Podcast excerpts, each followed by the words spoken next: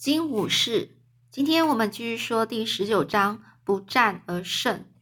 哦，没有战争哦，不用去打架，然后就胜利了。到底是发生什么事呢？我们继续看下去哦。万次郎他撑过了一天又一天，大部分的学生都是很坦然的去接受他，哦，接纳他，坦然就是很开心的哦，是很愿意的要去接受这一个人。万次郎呢和约伯呢，他们讨论过后，拿了一段钓鱼线给约伯。那那个整人的把戏呢，用钓鱼线比用缝纫线更不容易被发现。很快的，这约伯呢，经常跟泰瑞和万次郎在一起，有时候也会去惠特菲尔德的农场去帮忙。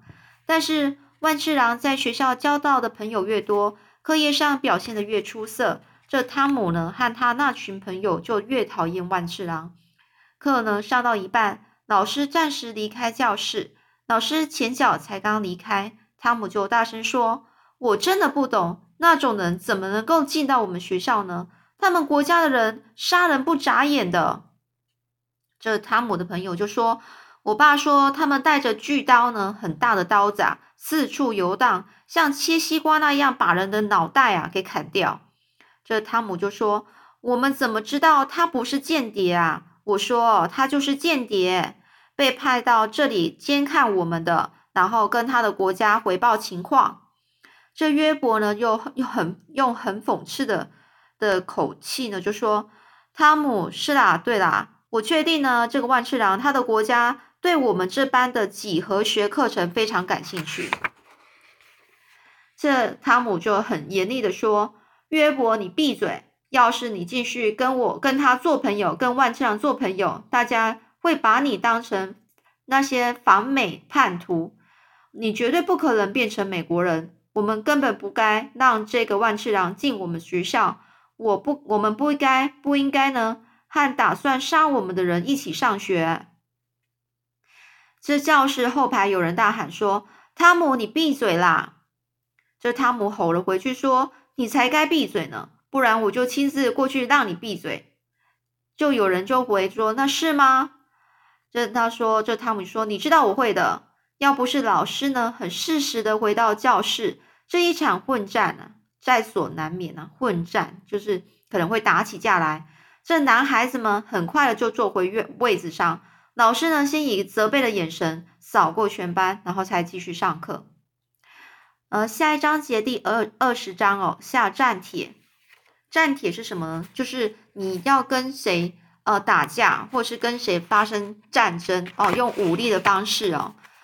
然后你会先给他一一封信，告知他哦。冬天呢，很平静的就度过了。强风和寒冷，那人人呢，每个人啊，穿上了厚大衣，围起羊毛围巾，全身呢是上下裹得紧紧的。离开一处温软的炉火，就急匆匆的赶回下一处有软炉的地方。学生继续上课、阅读、考试。汤姆那伙人呢，则忙着没时间欺负同学。接着呢，春天带来了绿叶、鱼群，还有新的嘲弄。嘲弄就是嘲笑对方哦。这泰瑞就说：“我还以为汤姆已经放过你了呢，但是看来并没有啊。”这泰瑞啊，约伯和万次郎。正坐在溪边钓鱼，溪水受呃忍受不了气氛的影响，依然是哦呃溪水呢是不受到这个气这个旁边这讲话的这个人的气氛的影响，依然呢是在流动着。这约伯就说啦：“汤姆一向非得找个人欺负才开心，我以前和他做朋友，只是为了不被他找麻烦。”这万次长就说：“我不知道该怎么做。”于是呢，他抛出了鱼钩。鱼线咚的一声沉入水里，接下来是一阵呃静默，就是安静，都没有人讲话。这三个男孩呢，想着万次郎到底该怎么做。泰瑞就说：“或许你该主动出击。”他一面扮鬼脸，一面小心翼翼的从装鱼饵的这个小铁罐里拉出一条蚯蚓，一副被蚯蚓吓着的模样。这万次郎看到泰瑞的表情，笑了出来。泰瑞就是有办法，同时做出既恶心又搞笑的表情。约伯就说：“是啊，向他下战战帖吧，我找他打，就是就直接去找他打一架之类的。”这泰瑞就说：“打架？他放弃了钩鱼饵，直接把蚯蚓丢进了树丛里，接着呢往后一躺，推了推帽子，好遮盖眼睛，挡挡住阳光。这约伯就说：“你疯了吗？你看过汤姆的样子吧？他脸上不是淤青就是伤口，大家都说他很强悍，跟捕鸡人单挑过呢。”这泰瑞呢低低的吹了一声口哨，接着说：“真的吗？这样的话，打起架来，你永远也赢不了的。”这个呢，嗯，约伯啊是说下战帖，那泰瑞说怎么可能？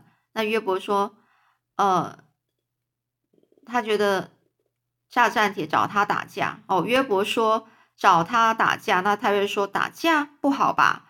哦，那约伯又说也是啦，哦，就是感觉听说这感觉那个汤姆很强啊，那泰瑞呢就说这样这样子下来根本就打不赢啊。那万强就说我不想跟他打架，我为什么要跟他打架呢？我就不想惹麻烦呐，会被学校赶出去的。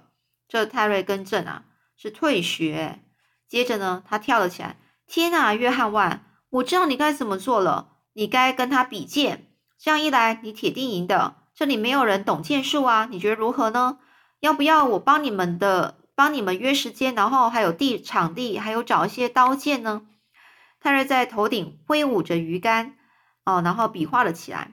这约伯说：“哎呀，小心点啊，那上头有鱼钩的诶这泰瑞听了就马上停下来。万丈说：“比剑，那我一定会被学校赶，会被退学。再说拿武士刀来比试，一定会有人人头落地。”这约伯说：“真的吗？整个头被砍下来吗？”这个三个男孩啊，走回农场途中，万之郎说明武士刀的威力有多强大。在日本是用尸体来试刀。他转述自己听过的故事。哦，他转述就是他听从别人身上听过来的哦，是是不是自己听自己亲眼看到的？他别人别人讲的。他说一刀啊，从肩膀斜斜劈到臀部，下刀速度之快，被砍的人甚至继续往前走了好几步才断成两截。那样的武士刀只要一挥，马上人头落地。不过大家都说，人就算被砍掉了头，有些身体的功能还是能够正常运作。万次郎就说了，是这样说。那约伯就问：“你觉得哪些功能呢？”这泰瑞说：“有时候鸡的头被砍了，还是会乱跑。”哎，这约伯就说：“哎，有可能呢，但是鸡不会思考啊。如果人的头被砍了，一定会知道自己应该倒地死亡。他的大大脑会说：‘喂，你的头不见了，你死了，你快倒下吧。’这万机长就说：‘但是，但要是那个人还有未了的心愿呢？未了的心愿就是说。”他还有没有打呃，还有自己的一些呃心理的愿事情想要完成的事情，说不定身体会支撑到把那件事做完才倒下啊。然后这个泰瑞就问：可是大脑和身体失去连接啦，大脑要怎么告诉身体该做些什么呢？那万次郎就说：或许大脑已经跟身体说过了，所以身体早就知道该做什么了。像是身体会做什么事呢？这约伯就说啦，他一边说啊，一边拿着棍子朝空中啊横劈啊。他说，像是身体会做什么呢？这个约伯就说，就是杀死那个砍他头的那个家伙啊。那泰瑞呢，就在那边笑着说，或是挥手说再见呐。那他们呢，走进前院的时候呢，这个惠特菲尔德夫人呐，就是从挂在这个。晾衣绳上的传单啊，探出头来说问说：“你们在聊什么啊？”